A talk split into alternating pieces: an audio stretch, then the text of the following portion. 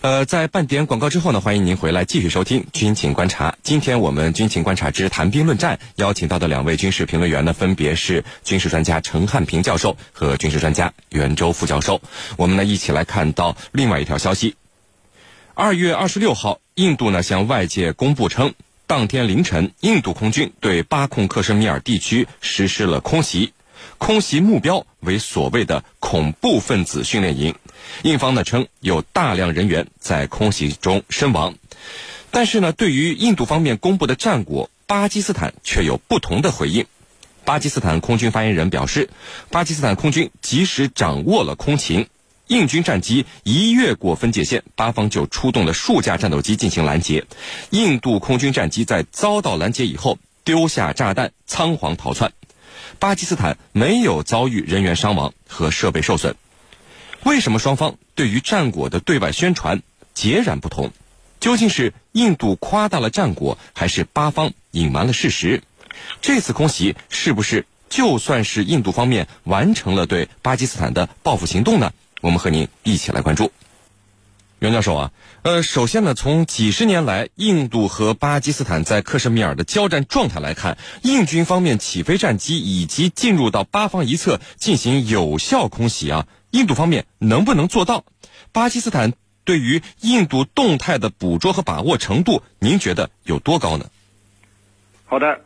那么这次印度越境对巴基斯坦实施空袭啊，实际上是自一九七一年第三次印巴战争结束以来，印巴之间第一次发生印度空军越境对巴基斯坦境内进行空袭的行动。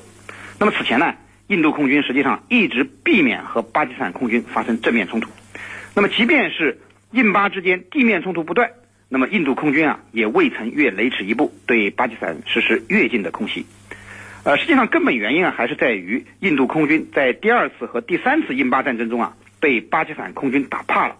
虽然从装备的数量和性能上，印度空军一直是优于巴基斯坦空军的，但是从第二次和第三次印巴战争的空战表现来看，巴基斯坦空军几乎是完胜了印度空军。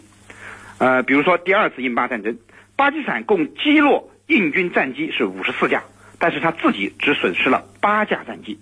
而且啊，巴基斯坦在第二次印巴战争中，他的空军还凭借其空中的优势，那么在战机数量仅是印方五分之一的情况下，夺取了战场的制空权，从而有效的支支援了地面作战行动，呃，扭转了战局。那么，一九七一年爆发的第三次印巴战争中呢？巴基斯坦空军同样表现不俗，相反，印度空军啊只能以拙劣来形容。那么第三次呃印巴战争之前，印度为了吸取第二次印巴冲突的教训，那么加大了空军的投入，购买了当时非常先进的米格二十一和苏七超音速战斗机，而且战机的数量也是巴基斯坦空军的数倍。呃，印度空军不仅在数量上是处于优势，那么飞机性能上也比呃。巴基斯坦的 F 八六、幻影三、F 幺零四和中国歼六为主的这个机群呢，要先进的多，但是打下来的结果却让印度人大跌眼镜。那么印度空军啊，被击落了五十架飞机，巴方只损失了十四架战机。那么正是因为巴基斯坦这种不俗的表现，在很长一段时间内，印度空军都对巴基斯坦空军有所忌惮，不敢越境对巴实施空袭行动。那么因为搞不好就会赔了夫人又折兵，呃，当然近年来我们发现印度空军啊一直也在买买买，它装备了呃苏三零 MKI 正呃幻影两千呃米格二十九等先进的战机，还准备装备法国的阵风战机。那么和印度空军和巴基斯坦空军相比呢，实际上呃它的优势已经越来越明显，而印度空军可能自我感觉又良好起来，所以在他的车队被袭击之后呢，那么作为一种报复行动。他的空军越境对巴基斯坦进行了这个空袭，那么这次空袭的结果，刚才您也提到了，那么呃双方公布的结果很不一样。那么至于说究竟是哪一个结果是真实的，实际上我们还是有待于进一步观察的啊，是您，陈教授，呃，就像您前几天在节目里预测的那样啊，印度。果然是选择用战斗机以空袭的方式对巴基斯坦展开了报复，但是您看，现在印度和巴基斯坦双方对于空袭的结果有了很大的不同。印度方面说，丢下了一吨的炸弹，炸死了很多的武装人员。但是呢，巴基斯坦方面说，嗯，你印军别瞎掰了，你战斗机一起飞我就知道，越过边境几公里，我们巴基斯坦的战斗机就进行了驱逐。你是丢下了炸弹。但是是为了逃命才丢下的，什么也没有炸到。那么巴方呢，还给出了现场的图片予以证实。那么在您看来，印巴双方这次谁说的更接近于真相呢？好的，这一次打击事件呢，始于二十六号的凌晨。当时呢，印度空军出动了十二架幻影两千战斗机，在一架 EMB。幺四五预警机的这个配合之下，越过了克什米尔地区的印巴分界线，投下了啊，印度方面说是一吨炸弹，炸死了三百名恐怖分子。那么我们来看，幻影两千，这是一款比较老的战斗机，它的功能是对地，就是空袭作用，而不是适用于空中的作战。而巴基斯坦方面出动的是什么呢？枭龙战机，我们知道枭龙战机啊，它的特点是它的自身结构，它很轻盈，非常适合于在空中的这种龙腾虎跃，在空中的翻滚和作战。也就是说，幻影两千和枭龙对比起来，那么它幻影两千在空中格斗方面根本就不是枭龙的对手。当巴基斯坦军方出动了枭龙战机的时候，那么幻影两千的确。只有逃跑，只有认输的份儿。那么他投下的炸弹，自称是炸死了三百名恐怖分子。那么我们军迷朋友们会提出一个疑问：你在空中，你怎么知道地面死了那么多人啊？而且很精确，三百名，超过三百名。除非你地面有你的线人啊，有你的目击者，否则的话，你根本不可能知道这么精确的数字。而巴基斯坦方面说。啊，你在我的这个战机起飞的情况下，你仅仅是炸，呃，炸了毁了几棵树而已，啊，而且是仓皇的丢下了炸弹，根本就没有这个造成大面积的伤亡。那么这里的说法呢，我觉得啊，就是在巴基斯坦方面的说法呢，可能更加靠谱一些，因为两款战机我们要对比，再一个呢，对地面的伤亡的数字。这个你印度方面很有可能是杜撰的，因为你怎么知道这么精确呢？而且刚刚发生啊，你至少如果说你地面有线人的话，也不会那么准呐，对吧？你至少得过一段时间，通过医院、通过当地的社区来表明总共是死了多少人，你才知道。要不然的话，你怎么精确这样的数字呢？但是我觉得更更大的可能性是因为，呃，印军。此前遭受到了巴基斯坦一个极端组织叫穆罕默德军的袭击，造成了四十五名军人死亡，二十多人受伤。这可是一九八九年以来印军所遭受的最为严重的一次袭击事件，呃，人员伤亡是最多的。所以对这起事件，印军啊，他肯定要进行报复。我记得我分析的时候，通过空中打击是最为省事儿的，风险也是最小的啊。印军果然。采取了这样一个对策，那么从这里来看，也就是说，呃，进行报复这是肯定的，报复的效果怎么样？我觉得是次要的。所以综合上述因素来分析，印军可能夸大其词了，啊，巴军呢的说法呢，也许是过于这个呃过于片面了，不可能只炸只炸毁几棵树，肯定还有人员的伤亡啊，这里头都有水分。主持人，呃，袁教授，印度呢这次使用的幻影两千型战机对巴基斯坦展开的报复性空袭，印军那么多型号的战机，为什么出动的会是幻影两千，而不是像苏三零啊，或者是其他专门用于对地攻击的攻击机呢？对于印度方面的报复措施，您又是怎么看的？好的，呃，正如您所说，印度对这次越境空袭行动啊，它选择的是十二架幻影两千 H 型战斗机。呃，那么拥有苏三零 MKI、米格二十九、幻影两千 H 等众多四代机的呃印度空军，呃，为什么偏偏选中幻影两千呢？我觉得啊印度空军选择它是有自己的道理在里面的。首先，就幻影两千啊，它是一款多用途的战斗机，它既可以完成对地攻击的任务，又可以遂行空中掩护，那么近距格斗的任务。所以啊，从作战任务上考虑，它是合适的。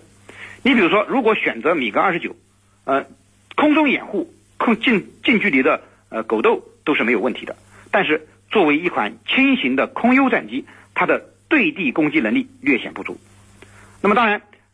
印度空军它也有专门的攻击机，比如说美洲虎攻击机，对地攻击没有问题，但是护航又要派出其他的机种加以完成。而且啊，美洲虎攻击机已经比较老旧了，那么面对凶悍的巴基斯坦空军，恐怕一旦遭遇难以逃脱。所以，美洲虎攻击机并非最佳的选择。而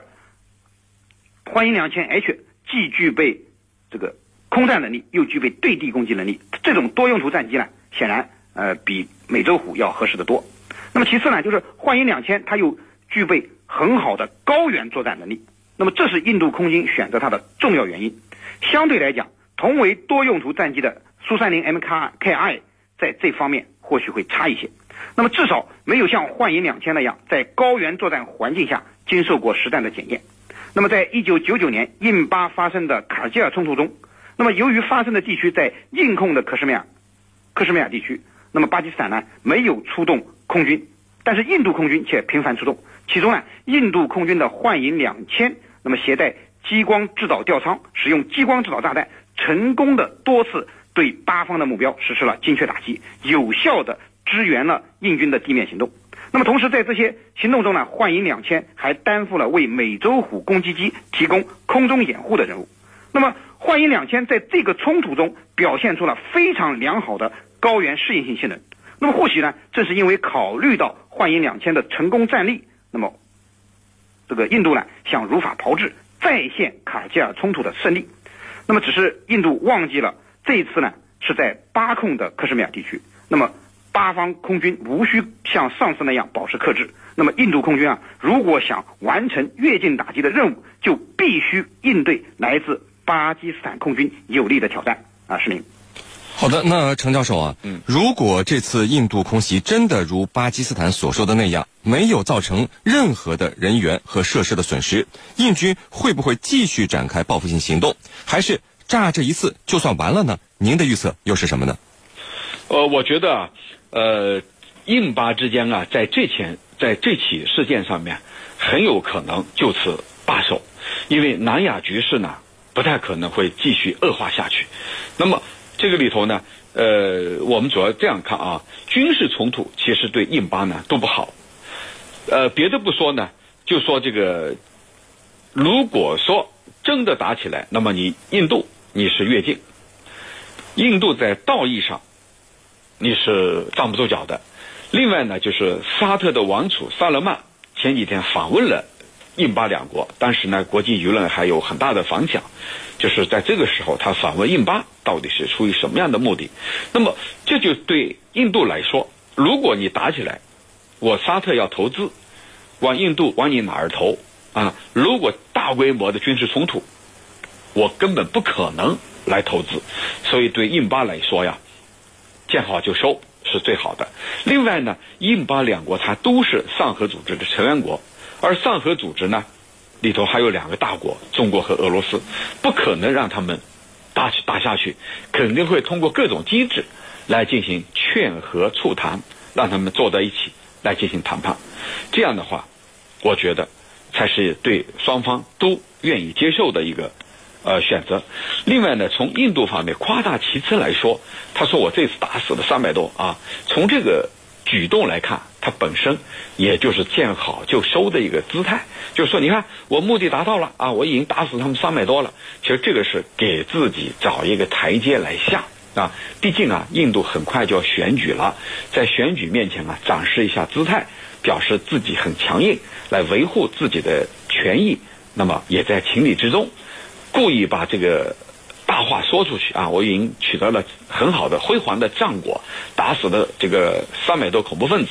那么也就是说，我的目的已经达到。我觉得从这里来分析啊，很有可能就此打住啊。而巴基斯坦方面呢，也似乎无意去追啊，去追究了，因为他说只炸毁几棵树，也就是说没有炸毁我的人员，我也没有必要去报复，为了几棵树去报复。所以从这里双方的表态来看，我认为很有可能啊。打一些舆论战、口水战，接着呢，有点零零星星的行动，那么就打住了。毕竟印度很快要面临大选，大选是不能出现动乱的，而其他国家呢也要对这两个国家进行投资。在这个背景下，印巴都无意再打下去。主持人，好的，非常感谢我们的两位军事评论员为我们带来的精彩解读，谢谢两位。深入军情一线，直击世界风云，军情观察。好的，接下来呢，进入到网友谈兵环节，看看我们的军迷朋友们在网上都给我们的评论员们提出了哪些问题。大家呢，依旧可以在各大手机应用市场下载大蓝鲸 APP，在大蓝鲸社区是您的朋友圈里来提出您的问题。呃，陈教授，有军迷朋友就问说，很多人觉得克什米尔又重新成为全球一个不安定的火药桶，您是怎么看的呢？嗯，的确，克什米尔地区啊，可以说冷枪天天有，越境也是。家常便饭，的确是一个火药桶。呃，印巴克什米尔地区，还有呢朝鲜半岛啊，还有那些这个巴尔干，都被称为世界上的火药桶，是非常有名的。但是这一次呢，我觉得情况有点不同。啊，一方面呢，印度很快要面临大选；另外一方面呢，这个印巴两国呀，都需要外界的投资。外界的投资是最惧怕。不稳定因素的，如果这个地方非常稳定，你比如说拿我们的周边像越南呐、这个柬埔寨这些国家来说，他们比较稳定，那就成为各方投资的一个热土。那么印巴很显然不希望造成一个动乱的局面，因此呢，我认为双方见好就收的可能性是非常大的。主持人，好的，我们看到另外一位军迷朋友问说，巴基斯坦方面为什么只进行了驱逐，没有击落？印度战机呢？嗯，我们设想一下，假如你把印度的战机给击落了，那个性质就变了，事态就会扩大。那么印度肯定受到羞辱啊，他会不依不饶啊，所以把你驱逐出境，你是入境我们的，我把你驱逐，也表明呢我的姿态，我不让你入侵，但是我也无意去扩大战火。而对印度来说，他也有台阶了。你看我达到目的了，炸死了对方三百多人，那么我也回来了。所以呢，双方啊都满足了颜，保住了颜面啊，也就意味着不太可能大规模的继续打下去。主持人，啊，陈教授，有居民朋友问说，美国总统特朗普承诺给朝鲜安全保障啊，美国的承诺以前老是被自己违背，这朝鲜这次怎么就会相信美国了呢？嗯，朝鲜根本就不相信美国，美国的所有的承诺，他是会出尔反尔的，会推翻自己的承诺的。那么朝鲜之所以这么做，也摸准了美国人的这个步骤，也就是说，朝鲜是在按部就班啊。你不是要承诺吗？那我也做出承诺。那下一步你该解除对我的制裁，那么由此来获得实惠，来缓解这个对朝鲜的制裁。同时呢，双方设立像。联络处一样的机构，也就表明两个国家不再是敌对了，而是一种正常的国与国的关系。所以这是朝鲜要达到的诉求。主持人，好的。那我们看到另外一位居民朋友问说，俄罗斯在中东地区的利益是不是就靠这个什叶派之狐了呢？不是，俄罗斯在中东地区的利益，它绝对不是说站在什叶派一边，因为你这样的话很有可能被逊尼派敌对。而逊尼派的势力和影响力要远远大于什叶派，只不过呢，目前什叶派里头像伊朗这样的国家呢，被其他国家视为是刺儿头，啊，他们不敢碰而已。其实对俄罗斯来说，他没有必要去得罪逊尼派，因为逊尼派和什叶派都好，都是俄罗斯想要拉拢的。为什么这么说？大家看得很清楚，他不是把武器也要出口给沙特吗？同时跟其他的海湾国家关系也都很好啊，所以这就说明。俄罗斯绝对不会只依赖一方，而是会把这个地方所有的各方都能够笼络在手。这样的话，它的影响力、它的势力范围就会更加扩大，包括以色列。那么，以色列总理内塔尼亚胡又去俄罗斯访问了。这里头就是说，这些国家都认俄罗斯是这一地区的强有力的势力和影响力。主持人。呃，陈教授，有居民朋友问说，对于现在委内瑞拉的局势啊，您怎么看？美国和委内瑞拉反对派呃有没有达到目的呢？好的，呃，目前委内瑞拉的局势呢，呃，是处于一个拉锯的呃状状态，呃，反对派方面说三二月二十三号是一个节点。那么我记得我在节目里头也分析了，我说这个不太可能成为一个分水岭。果然，事实证明了我的预判，委内瑞拉反对派并没有得逞。二月二十三号这一天是这个临时总统就任一个月，啊，自称为临时总统啊一个月的时间，同时呢也是把人道主义救援物资要强行运到委内瑞拉境内境内的那一天，但是呢，委内瑞拉政府很好的处理了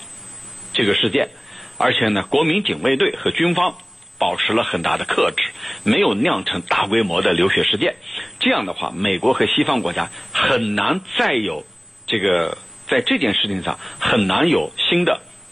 滑头、新的借口来进行介入。但是呢，未来呃，利马集团会议要召开，在这次会议上，我觉得支持委内瑞拉的和反对委内瑞拉的各国肯定会进行一场博弈。那么，临时总统这个瓜伊多要出席，呃，他有可能会取得美国的新的支持，因为他要拜见美国的副总统彭斯。主持人，好的，我们看到另外一位军迷朋友问说，克什米尔又开始交火了，但是呢，不是印军和巴基斯坦军队，而是印军与当地的武装分子。为什么印军到现在都没有对巴基斯坦展开报复呢？好的，印军要宣称对巴基斯坦展开报复是总统说的，他是由军方自己来决定。也就是说，我对情况不了解，我对双方的实力对比、决胜的能力到底有多强，我不了解，你军方自己去定。那么军方在没有查清楚到底是谁所为的情况下，如果贸然跟巴基斯坦开战的话，那么对军方、对印度军方来说是极为不利的。那么最重要的是要找出这一伙极端势力，并且呢，要和巴基斯坦方面就这伙极端势力进行情报分享，然后呢，共同来打击这些极端势力，这才是他应该做的。那印军呢，首先从这一点开始，我觉得是一个正确的做法。主持人，呃，陈教授，有居民朋友问说，英国二十一号啊同阿曼签署了让英国航母进入到阿曼港口的军事协议，这个英国为什么呃这个脱欧以后要把军舰往海外到处派呢？嗯，这个英国很快就要面临脱欧了，特别是如果说没有任何协议的话，可能在三月份硬脱欧。这个硬脱欧呢，对英国来说是一个完败。那怎么办呢？未来英国在欧盟是不受待见的，那必然要把它的影响力、把它的势力范围能够向外拓展。那么哪里像中东、亚太？就是它最为理想的一个拓展地啊！英国方面多次表示，它的军舰要到亚太，要到南海来，就是出于这样的目的。因为在欧盟这块儿，它是待不下去了，那必然要把它的影响力来往其他地方进行平衡和转移。主持人，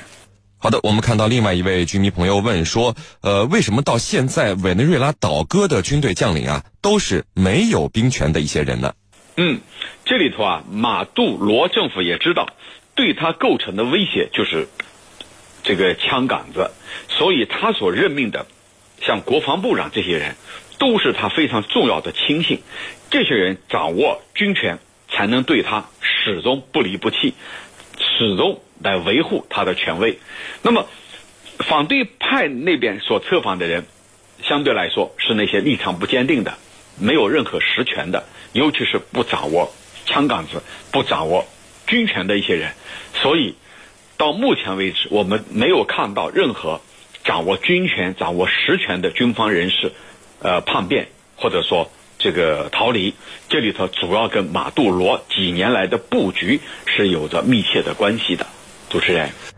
呃，陈教授，有居民朋友问说，英国国防大臣因为要派航母来南海的言论啊，被自己的内阁同僚给批评了，连英国首相都忙着和他撇清关系，但是呢，他依旧不做改变，到处宣称要派航母到南海，这个国防大臣怎么了呢？